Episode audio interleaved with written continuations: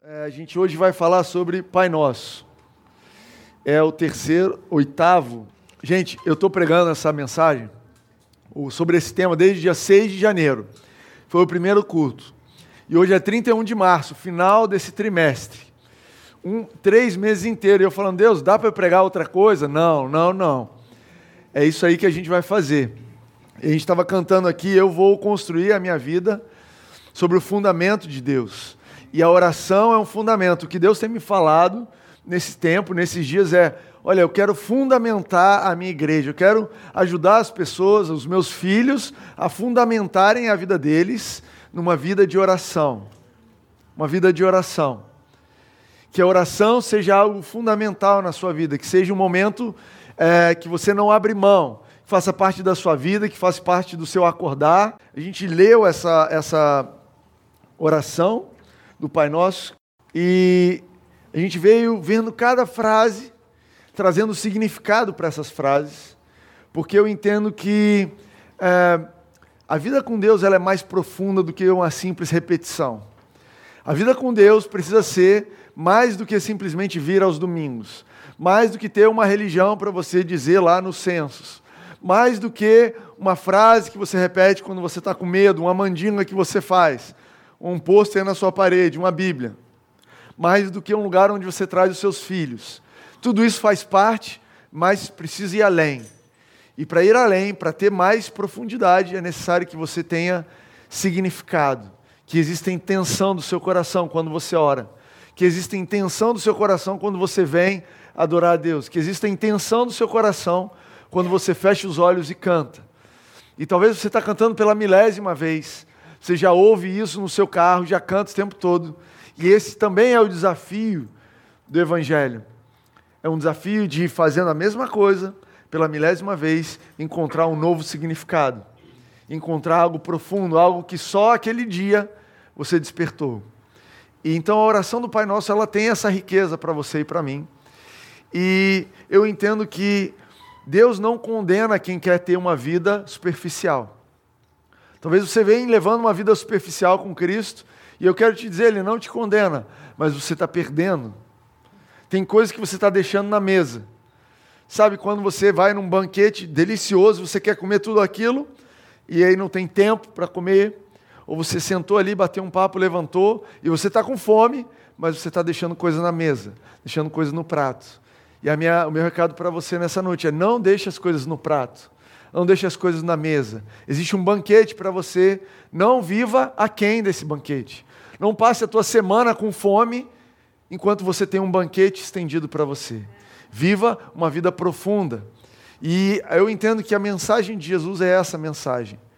A mensagem de Jesus é uma mensagem de olha, seja profundo no seu falar, naquilo que você crê.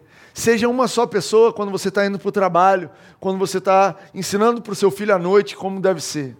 Seja uma só pessoa quando você está procurando um par romântico, talvez no aplicativo. Seja honesto. Seja a mesma pessoa que vem e traz o dízimo na igreja. Seja completo. Seja um. Seja inteiro. Seja íntegro. E a mensagem de Jesus ela era essa mensagem. Jesus ele era o mesmo quando ele se retirava para orar quando ele estava sozinho com duas, três pessoas da intimidade dele, e quando ele se encontrava num lugar sendo confrontado por pessoas que tinham poder de matar, de levar a vida dele. E a mensagem dele era: Olha, eu sou uma só coisa, eu sou um só, o tempo todo. Por quê? Porque existe profundidade, existe uma raiz na minha vida, existe algo profundo que me mantém firme onde eu estou. E a Bíblia fala de uma parábola de um semeador que veio a semear e ele lançou sementes. E uma das sementes ela deu fruto rápido, mas quando veio o sol, queimou aquela semente porque a semente não tinha raiz. A Bíblia diz, e depois Jesus explica para os discípulos que não entenderam nada esse negócio de semente e raiz, e ele explicou: olha, a, a semente é a palavra, e aquela pessoa que o sol secou e que ela perdeu aquilo que ela começou a crescer rapidamente. É uma pessoa que não tem raiz em si mesma. Ela não é uma pessoa que persevera. Então, se você é uma pessoa assim, se você se identifica, se você está esperando a hora de eu fazer, levanta a mão quem é assim, você está louco para levantar. Não, não levanta a mão, calma. eu quero te dizer que Jesus, ele te capacita a ser uma pessoa que tem raiz. Jesus, em Cristo Jesus, você tem raiz, você permanece. Que pelas suas próprias forças você tem vontade de desistir todos os dias, mas em Cristo você pode confiar que Ele vai te plantar e Ele vai aprofundar as suas raízes através do amor dele. Deixe que o amor dele entre no seu coração. Experimente todos os dias esse amor e você vai ver você vai começar a ser chamado por, cara, que paciente que essa pessoa é. Uau, que pessoa perseverante. E você vai olhar, ouvir aquilo e falar: deve estar todo mundo maluco. Deve ser loucura. Porque às vezes a gente não repara a obra que Jesus está fazendo no nosso coração. Amém? Amém para isso aí? Amém. E a oração, então, ela parte disso. A oração é, às vezes, no meio do seu dia, quando você está tentado a ter um, um comportamento diferente para a direita para a esquerda. A oração é o momento que você volta e bota as coisas no lugar. Eu estava contando aqui é, que o meu filho está jogando bola num campeonato. É, então agora o negócio ficou mais sério. Antes ele fazia escolinha lá, chutava bola tal. Agora eles vão para o campeonato. E o campeonato de futebol, de criança em especial, é assim: começa lá. Vocês dois aqui atrás, vocês três aqui no meio, você aqui no ataque. Tudo certo? Todo mundo bem? O que, que você vai fazer? Vou jogar atrás. Você que não entende futebol, é, é mais ou menos isso que acontece. Você para frente, vamos chutar a bola, estratégia feita, estratégia feita. Vamos lá, apita. Ah, cada um corre para um lado. Todo mundo para cá, todo mundo para lá. Cadê o zagueiro? Sumiu, foi lá para frente. Cadê a defesa? Abandonou. E aí o técnico, no tempo técnico, para e lembra ele: gente, o que vocês estão fazendo? Lembra só, você é atacante, você não pode estar aqui atrás. E tem outros esportes, né, diferentes do futebol, que tem tempo técnico no meio da partida. Ó, tá uma bagunça, o técnico, ó, para, para, para, para, para. Volta aqui para a gente recapitular a nossa estratégia que a gente ensaiou. Eu entendo que a oração é isso na nossa vida. A oração é quando você precisa pedir um tempo técnico no meio do seu dia para reorganizar o time, porque, olha, deu uma bagunçada. Olha, eu, eu achei que eu ia partir para o meu dia alegre, feliz, animado, preciso de um tempo. Mas espera aí, são 8h15 da manhã, já bagunçou. Já entrou o e-mail aqui estranho que eu li, que foi mandado no domingo à noite.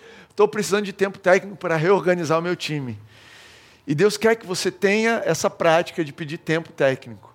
Quantos tempos técnicos você tem direito? Pergunta que vai cair na prova, gente. Quantos tempos técnicos você tem direito num dia? Quantos quiser. Pronto.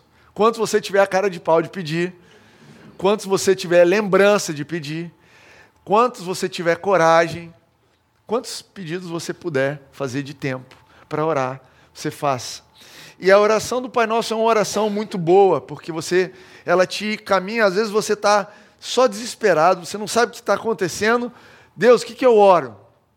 Ora a oração do Pai Nosso, começa com ela e depois emenda no resto. E a oração, ela começa, eu vou orar para vocês hoje.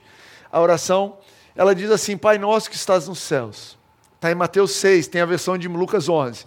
Mas hoje a gente vai ver a versão estendida de Mateus 6. E diz assim: Pai nosso que estás nos céus, santificado seja o teu nome. Venha o teu reino, seja feita a tua vontade, assim na terra como no céu. Dá-nos hoje o nosso pão de cada dia. Perdoa as nossas dívidas, assim como perdoamos aos nossos devedores e não nos deixes cair em tentação, mas livra-nos do mal, porque teu é o reino, o poder e a glória para sempre. Amém. Amém. Essa oração tem feito a diferença na minha vida. E a gente já cobriu cada frase e hoje a gente chegou na frase final que diz assim: Porque teu é o reino, o poder e a glória para sempre. Amém. Outras versões dizem assim: Pois teu é o reino. Por quê? Eu tive que anotar aqui, faz muito tempo que eu não vou para a escola é, estudar gramática, então eu tive que anotar o que, é o pois. Alguém sabe o que, que é o pois ou por quê? Análise gramatical, sem ser o Daniel e a Amanda, que são nerd aqui. E a Rene também, não pode. Alguém, alguém arrisca? Conjunção. Quem falou isso? Que isso, hein? Vai ganhar um prêmio. Que isso, é isso mesmo, é uma conjunção e é similar a portanto, visto que, e vem trazer uma ideia de causa e consequência. Eu estou molhado porque estava na chuva, pois estava na chuva. É, estava na chuva, portanto estou molhado. Existe uma causa e consequência aí na ideia. E é interessante que Jesus ensinando então essa oração, depois de orar tudo, ele explica por que, que a gente está orando. Pai, eu preciso de pão, preciso de suprimento para hoje. Pai, eu preciso que você me livre do mal, tentação para todo com telado. Pai, eu preciso que você me ajude a perdoar como você já me perdoou. Eu quero ver uma vida perdoada. E ele foi lá e falou e orou, e no final. E existe um motivo pelo qual eu estou orando. O motivo pelo qual eu estou orando é porque teu é o reino, o poder e a glória. Sabe, quando você ora, você está reconhecendo que existe um poder superior ao seu. Você está reconhecendo que existe algo além de você que pode intervir naquela situação, que vai te fazer um bem, que vai te apontar para um lugar. E se você tem o hábito de orar, não importa qual oração você faz, não importa se você é religioso, se você não é, se você já aceitou Jesus, se você não aceitou, quando você para para orar, você está dizendo: existe um poder superior ao meu. E, na essência, é por isso que a gente ora. A gente ora para trocar aquilo que na minha mão é limitado, mas na mão do meu Deus é ilimitado. Amém? Ah, talvez te venderam um sonho americano, né? Dizendo assim: olha, o que, que você quer ser? Já ouviu essa história de um sonho americano? Qual é o sonho americano? Vocês sabem qual é? sonho americano é uma ideia dos anos 60, pós-guerra, que estava um, boom nos Estados Unidos e todo mundo, a, o país estava prosperando muito. Então, o sonho americano era ter a casa própria, ter dois carros na garagem, mandar os filhos para o colégio, ter uma boa vida e uma boa aposentadoria. Esse é o sonho americano. E muita gente cresceu diante dessa ideia de um sonho americano. Cara, quando é que eu vou conquistar o meu sonho? E aí, pós-sonho americano, a gente vive numa época do meu sonho, que pode ser esdrúxulo e excêntrico do jeito que for. Então, você talvez é de uma geração que fez coaching e nada contra coaches, aliás, eu fiquei sabendo que se pergunta isso no, quando está falando de coach, mas a história é qual é o seu sonho? O que, que você gostaria? O que, que você queria? E no, no meio dessa história, do meu sonho, de construir o meu sonho americano, Deus ele não é visto como um poder superior. Deus ele é visto, Jesus ele é tido como um acessório para você chegar no seu sonho. Deus, eu preciso casar porque cansei de ficar sozinho.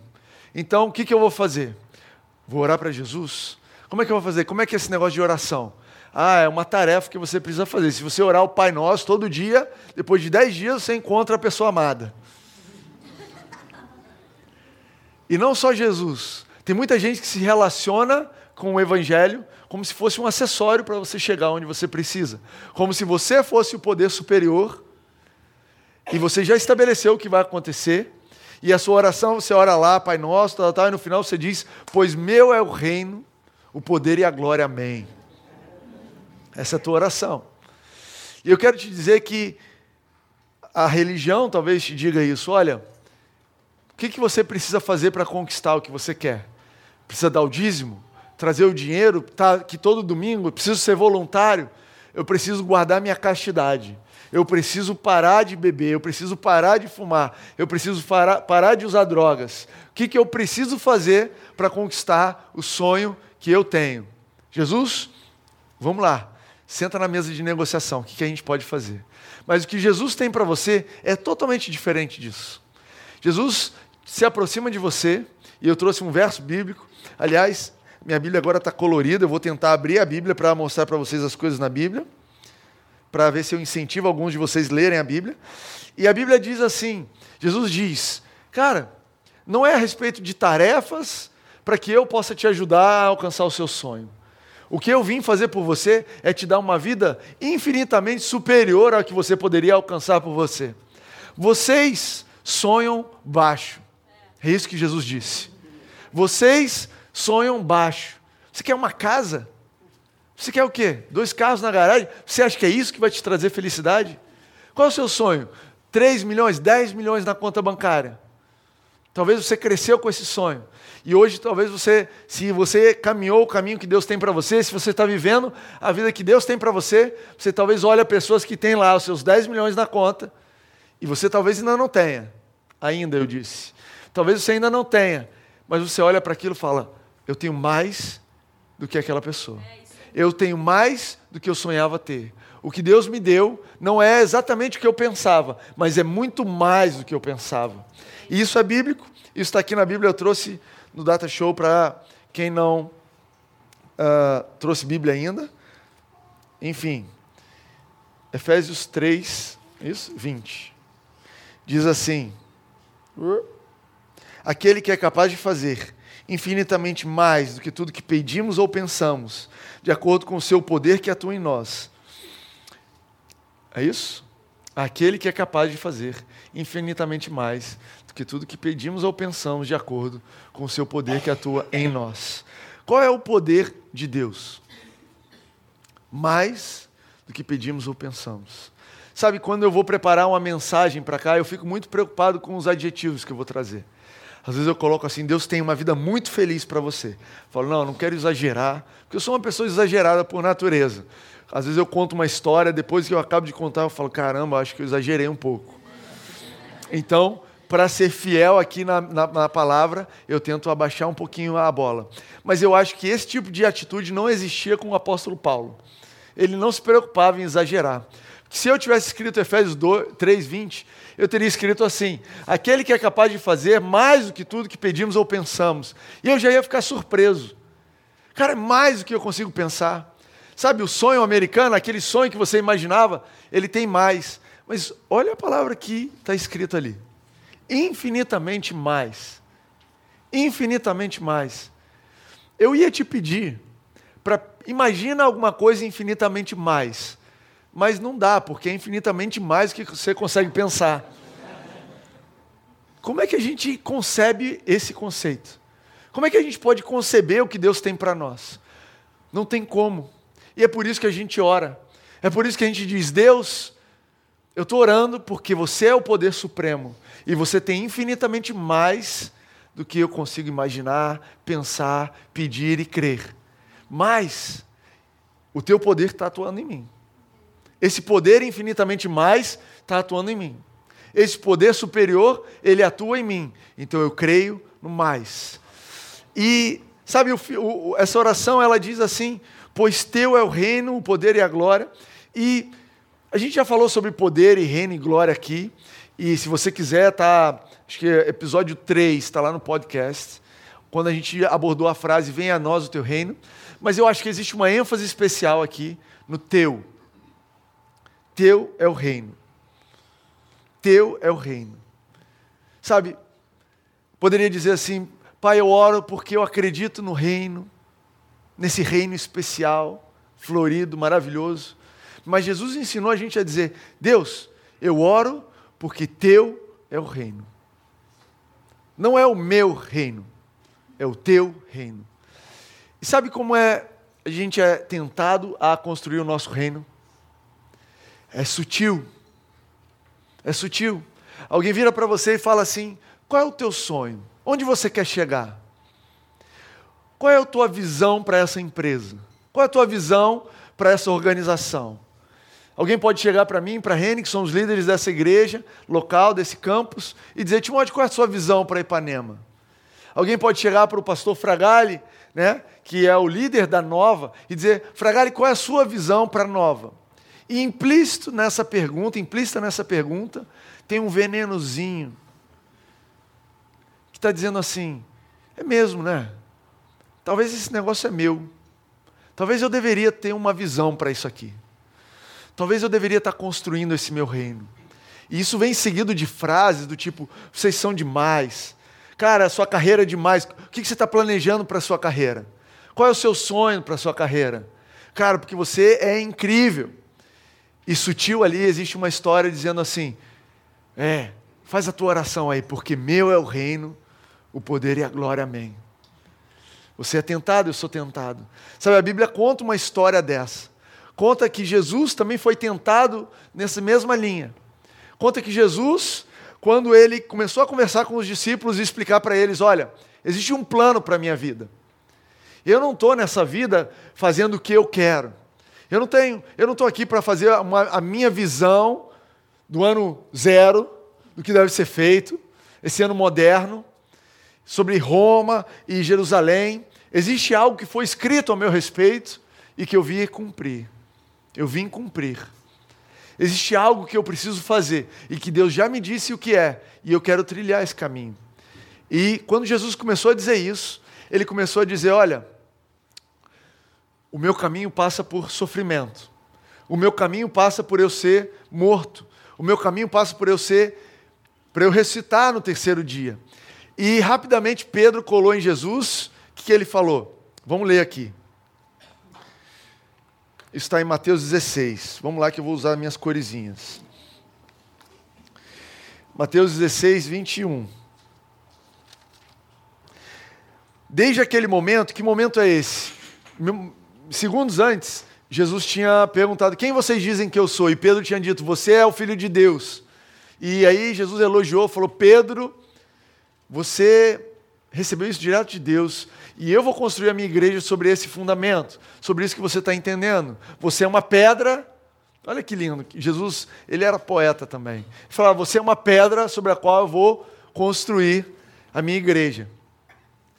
Aí ele continuou. Desde aquele momento, Jesus começou a explicar aos seus discípulos que era necessário que ele fosse a Jerusalém e sofresse muitas coisas nas mãos dos líderes religiosos, dos chefes dos sacerdotes e dos mestres da lei e fosse morto e ressuscitasse no terceiro dia. Então Pedro, chamando-o à parte, começou a repreendê-lo, dizendo: Nunca, Senhor, isso nunca vai acontecer. Jesus virou-se a Pedro e disse: Para trás de mim, Satanás, você é uma pedra de tropeço para mim, e não pensa nas coisas de Deus, mas nas coisas do homem. Cara, Jesus, quando ele se deparou com a tentação de construir o reino dele, e olha que poesia, Jesus Pedro teve uma revelação do céu, ele falou: Pedro, sobre essa pedra eu vou construir a minha igreja. E aí Pedro cedeu à tentação de construir o reino falou: Cara, você é uma pedra de tropeço, hein? E aí, Deus, eu sou o quê? Cara, você pode ser uma pedra de sustentação ou uma pedra de tropeço na minha vida, Pedro. Qual que você decide ser? Você pode escolher que tipo de pedra você vai ser. Mas Jesus ele faz uma afirmação ímpar e ele fala assim: você não entende as coisas de Deus. Você pensa como os homens. Os homens, Pedro, pensam em como é que eu vou construir o meu reino. Os homens pensam como é que eu vou fazer as coisas pelo meu poder. Os homens pensam como é, qual é a minha visão para alcançar isso para a minha glória minha fama. Mas Deus não pensa assim. Deus pensa diferente, Pedro. Deus tem um plano para a minha vida, Ele vai me exaltar e vai ser infinitamente superior, mais do que você consegue pensar e imaginar, Pedro. Você está pensando, Pedro, em libertar o povo de Israel. Pedro, você está pensando em lutar contra os romanos. Mas Deus está pensando infinitamente mais, Ele vai libertar todo mundo através da minha vida. O que eu vou fazer ali em Jerusalém é a libertação de toda a raça humana, todo mundo que já veio, todo mundo que é e todo mundo que vai ser. Pedro, você pensa pequeno. E eu quero dizer de novo para você nessa noite: Deus está te dizendo, larga a mão dos seus sonhos pequenos e pensa grande. Abre o seu coração para infinitamente mais. Abre o seu coração para um plano de vida que talvez passa por um, um, dois, três caminhos aqui na sua frente, passos que não são muito agradáveis, mas é infinitamente superior ao que você pensa. Recebe isso no seu coração? Não caia na tentação de construir o seu reino. Troque a corrida da fama pelo descanso de quem vive para a glória de conhecê-lo. Troque o seu sonho, a sua visão limitada, pelo ilimitado de Deus. Quando você ora, é isso que você está dizendo, pois teu é o reino. Pai, eu estou aqui desesperado no meio desse trânsito, atrasado para fazer uma apresentação. Nos meus planos, da forma como eu imaginei, eu preciso fazer essa apresentação para avançar minha carreira. Eu preciso avançar minha carreira para ter dinheiro suficiente para dar uma boa vida para os meus filhos. Eu preciso dar uma boa vida para os meus filhos para crescer uma família feliz. E eu preciso fazer tudo isso para glorificar o seu nome. Mas esse é o meu plano. Mas teu é o reino, tu é a glória, teu é o poder. Eu quero orar, Pai. e reconhecer que você sabe todas as coisas. E se não é do jeito que eu planejei, que seja do seu jeito. Amém? Amém? Olha só, eu não sou contra planos e visões. Pelo contrário, eu acredito em uma organização precisa de visão clara. Eu não sou contra você fazer planos. Eu não sou contra você ter alvos e objetivos. Pelo contrário, eu acho que se você quer ir a algum lugar na sua vida, você precisa de visão. Se você quer fazer alguma coisa realmente significativa, você precisa ter uma, objetivos claros, você precisa saber claramente para onde você está indo. E a gente acabou de ver que Jesus sabia claramente onde ele estava indo e ele achou que era importante compartilhar esse plano com os discípulos. O que eu estou falando aqui é para você sondar o seu coração se a tua visão para a sua vida, para a sua família, para a tua igreja, para aquilo que você atua, para a tua empresa, se isso vem do seu coração ou se vem do coração de Deus. O que eu estou te dizendo aqui nessa noite é que Deus tem planos para aquilo que Ele colocou na sua mão.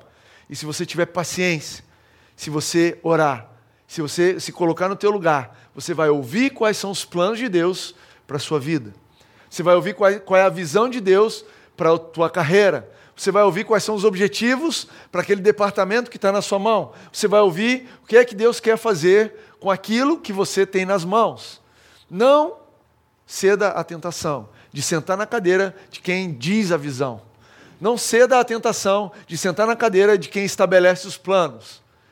Sai da cadeira e ora, pois teu é o reino, teu é o poder, tu é a glória. Jesus é você, não sou eu.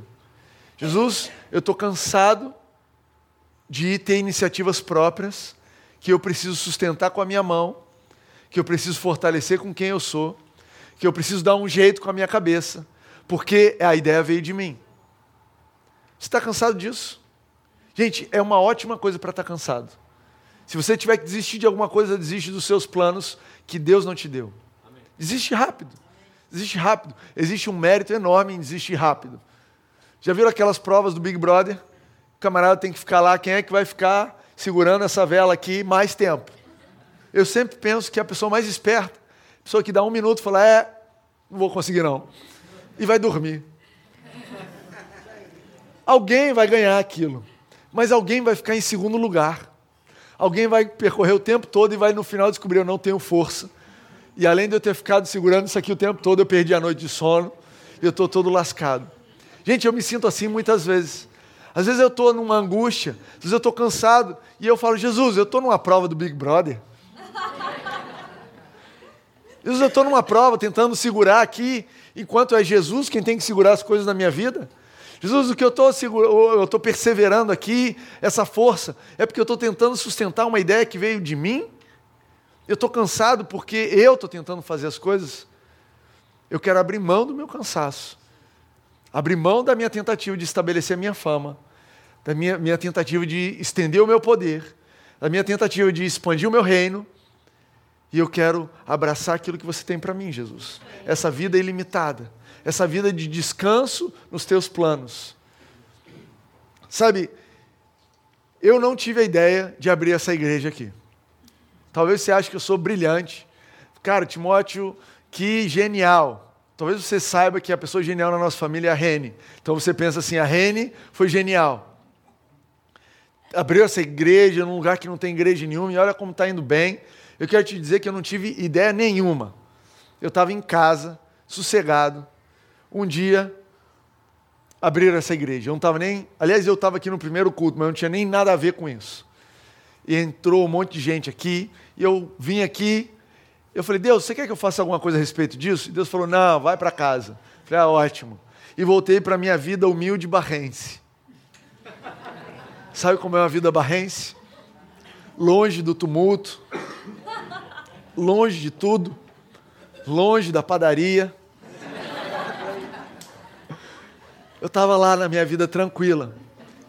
E um dia o pastor Fragalho falou: Timóteo, deixa eu conversar com você. Durou, juro, Dois minutos.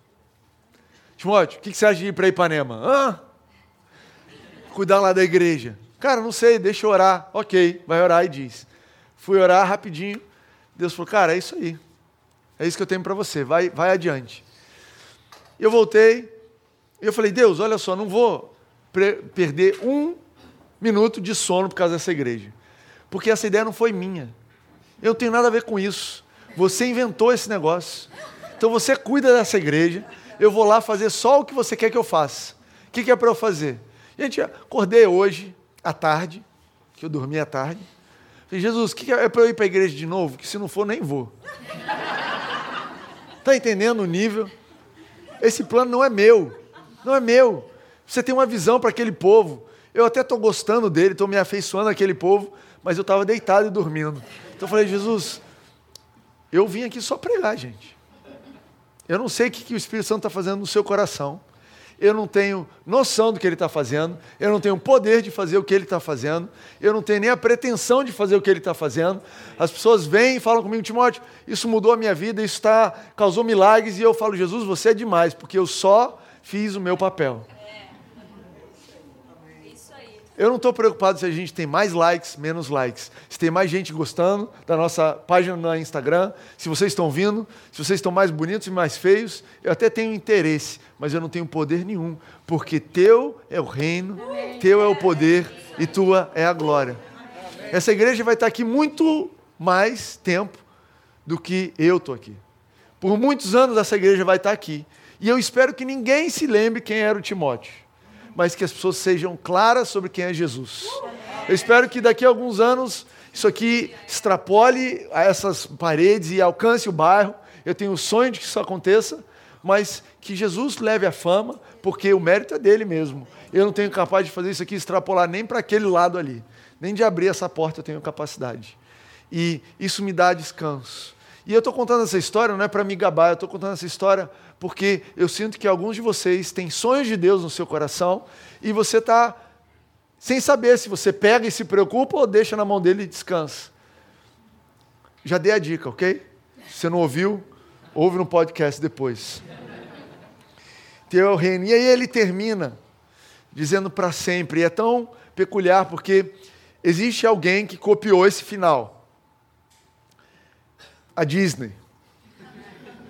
A Disney acaba todo o filme com o final da oração do Pai Nosso. Como é que acabam os filmes? Foram felizes para sempre. Isso aí é totalmente inspirado no Pai Nosso, gente. Alguém pregou a série do Pai Nosso. A oração termina com: Pois teu é o reino, poder, a glória, para sempre. Para sempre. E é tão curioso a gente falar sobre para sempre, porque a gente está num mundo onde a palavra em voga, o termo que existe é efêmero. Tudo é efêmero, tudo é passageiro. Você grava um vídeo e é passageiro. E você faz o que você pode, pode para ter 15 minutos de fama. Passageira, uma fama passageira. O que, que eu preciso fazer para ter meus 15 minutos de fama? O que, que eu preciso fazer para deter o poder? Não é incrível? A gente vota num cidadão, o cidadão elege e ele tem todo o poder. E passa o mandato e perdeu o poder. E acabou. O poder é do cargo, não é da pessoa. E hoje você está num cargo, talvez você se lembre do seu passado de poder. Olha, eu já fui executivo de multinacional, já fiz isso, já fiz aquilo. E eu chegava e todo mundo abria a porta e era um poder passageiro. E a verdade é que o que o homem, ser humano, sem Deus é capaz de fazer, é algo efêmero. O máximo que você pode fazer é ganhar algumas curtidas no Instagram, é fazer uma história que todo mundo vai achar legal, vai fazer uns comentários. O máximo que a gente pode fazer por nós mesmos é expandir o reino até um certo ponto. E a biblioteca está cheia de biografias de homens que construíram impérios inacreditáveis e passou. E passou. E acabou. Faraó, Rockefeller, N outros. E é incrível como o ser humano não consegue fazer algo para sempre sem Deus. É incrível isso. Olha, é tão incrível como a gente está numa sociedade que é efêmera e só vê o curto prazo. Eu falei aqui, mencionei de manhã, no mundo do investimento existe um cara muito famoso chamado Warren Buffett. Se você não conhece, depois procura ele na internet é um velhinho de perto de 90 anos de idade, super de boa, e ele ri na cara de todo mundo. Porque enquanto está todo mundo desesperado, morrendo do, coração, esse velhinho mora lá no interior dos Estados Unidos, dirige um carrinho velho, come hambúrguer e bebe Coca-Cola todo dia, tem lá a sua saúde, faz as suas piadinhas e é bilionário. Bilionário, bilionário, bilionário. E todo ano que passa, ele solta uma cartinha que ele escreve para as irmãs dele. Ele falou, esse ano ele falou, é, olha, quando eu escrevo a carta, eu não imagino esse monte de gente, televisão. Eu imagino que a minha irmã está ouvindo, está lendo a carta. E o que é que faz Warren Buffett ser tão diferente de todo o mercado? Ele é um cara seguido e ele é impressionante. E o que ele tem de diferente do mercado é algo tão simples. Enquanto todo mundo está olhando três meses, um ano, Warren Buffett preparou a empresa dele e tem uma lógica e ele investe com, olhando para 10 anos. Gente, eu não falei que o Warren Buffett investe pensando no para sempre, não. Ele pensa em 10 anos, quando todo mundo está pensando em um ano. E só porque ele tem essa diferençazinha, que ele levanta a cabeça dele um pouquinho mais, quando está todo mundo pensando no hoje, ele, ah, vou pensar 10 anos. Pum, bilionário. Depois procure ler a história dele. Sabe, quando você tira o seu olho do hoje e ergue um pouquinho, naturalmente você já tem resultados espetaculares. Agora, quando você olha o para sempre que Deus tem para você, o que é que você pode esperar disso? que é que você pode esperar de um Deus que tem um sonho, uma visão para você, que vai além do momento que você está vivendo? A Bíblia fala em Eclesiastes 3 que Deus colocou a eternidade no coração do homem, da mulher. A verdade é que você não busca e não precisa de algo temporário, o que você precisa é de algo eterno. Quando você fala, eu sou um filho amado, é porque você está atrás e você precisa, e o seu coração só vai se saciar se você sentir e perceber o amor eterno de Deus sobre você. Não é um, um amor agora, é um, momento, é um amor para sempre. E eu trouxe para vocês, para a gente encerrar, algo que está escrito em 2 Coríntios 4. Se você quiser abrir. 2 Coríntios 4, 16. Renato, se você quiser vir tocar, eu aceito.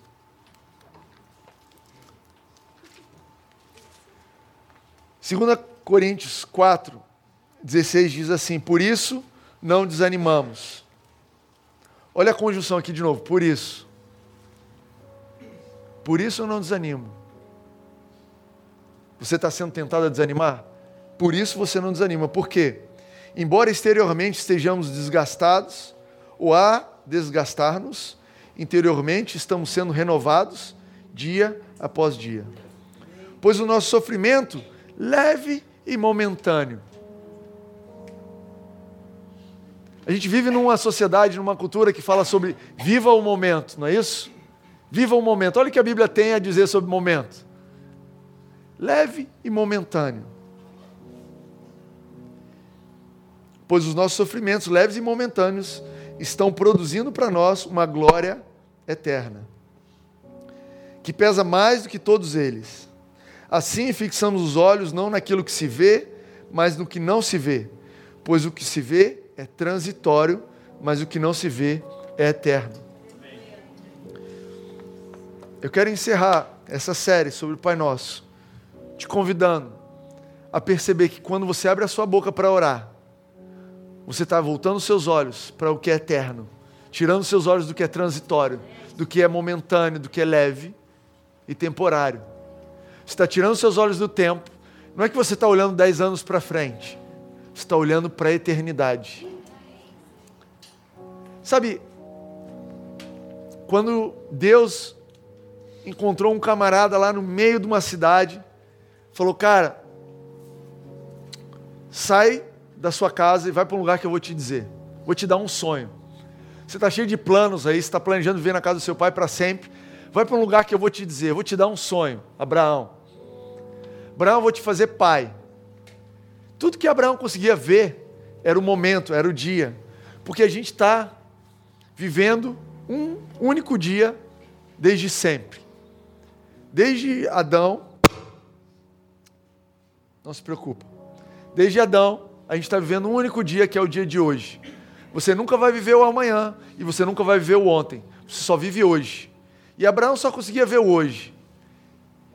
E Deus chamou ele Abraão, você é um pai. E Abraão falou: Cara, não estou vendo. Nesse momento, não estou vendo nada de pai. Nesse momento, não tem nada disso, não consigo ver. Mas Deus, Ele é eterno. Quando Ele fala, Abraão, eu tenho um plano para você, é infinitamente a mais do que você pode pensar, imaginar e pedir. Abraão não tinha ideia que em 2019, 2019 anos depois, o pessoal ia ter inventado internet, carro, avião, energia elétrica, telefone, mas a gente ainda ia estar contando a história de Abraão. A gente ainda ia ter filmes contando a história de como Abraão se tornou um pai de uma grande nação. Que em 2019 existia um país lá no meio da Palestina que é e só existe porque Abraão é pai. Porque anos depois de Abraão ia nascer uma pessoa que ia ser conhecida como filho. O Pai, o Filho e o Espírito Santo. Esse cara conhecido como filho é filho de Abraão. Filho de Abraão. Quando Deus olhou para Abraão, Abraão, eu falo sobre você, os meus planos a seu respeito são infinitos. Ora, vem fazer parte do meu reino. Deixa, vem fazer parte do meu poder que atua em você. Vem fazer parte da minha glória sobre a sua vida. E eu vou fazer infinitamente mais do que você pode sonhar. Vocês acham que o que Deus fez com Abraão é infinitamente mais? Você acha que é uma boa descrição para um camarada num deserto? E Deus pegou Abraão e falou: Abraão, chega aqui. Vou te ensinar a sonhar. Vamos ali. Olha para o céu. Está vendo essas estrelas? Conta aí. Essa é a quantidade de filhos que eu vou te dar. Vem aqui, Abraão, vou te ensinar a sonhar. Eu vou te dar os meus sonhos, porque você está vendo para o meu reino. Pega essa poeira aqui, pega essa areia, conta aí os grãos. Essa é a quantidade de filhos que eu vou te dar, Abraão, porque você é um pai. Sonha os meus sonhos, Abraão. Vive para o meu reino. E é isso aqui que eu tenho para você. Eu sinto nessa noite, ao fim dessa série, de três meses falando sobre isso, que Deus quer te dar um sonho que é dele, que não é seu. Um plano que é dele, que não é seu para a sua vida. Que você está sendo convidado a desistir dos teus sonhos para abraçar os sonhos dele. Que talvez esse sonho não venha na, na, na, na forma de um sonho que você vai deslumbrar, talvez isso vai vir na forma de uma ordenança, de um mandamento, vai vir da forma de sai da casa da sua, dos seus pais, sai da sua zona de conforto e vai para um lugar que eu vou te mostrar. Jesus eu fui lá na igreja, o Timóteo falou que você ia me dar um sonho. Você não está me dando um sonho, você está dando uma promessa de um sonho. É isso aí. Você topa uma promessa de um sonho? Eu quero te dizer que a promessa de um sonho de Deus vale mais do que qualquer sonho, milhares de sonhos que não vêm dele. Porque teu é o reino, teu é o poder, tu é a glória. Eu quero finalizar essa série te convidando a ouvir o que Deus tem para você. Se você puder ficar de pé, nós vamos passar por um momento de ouvir a Deus aqui nesse lugar.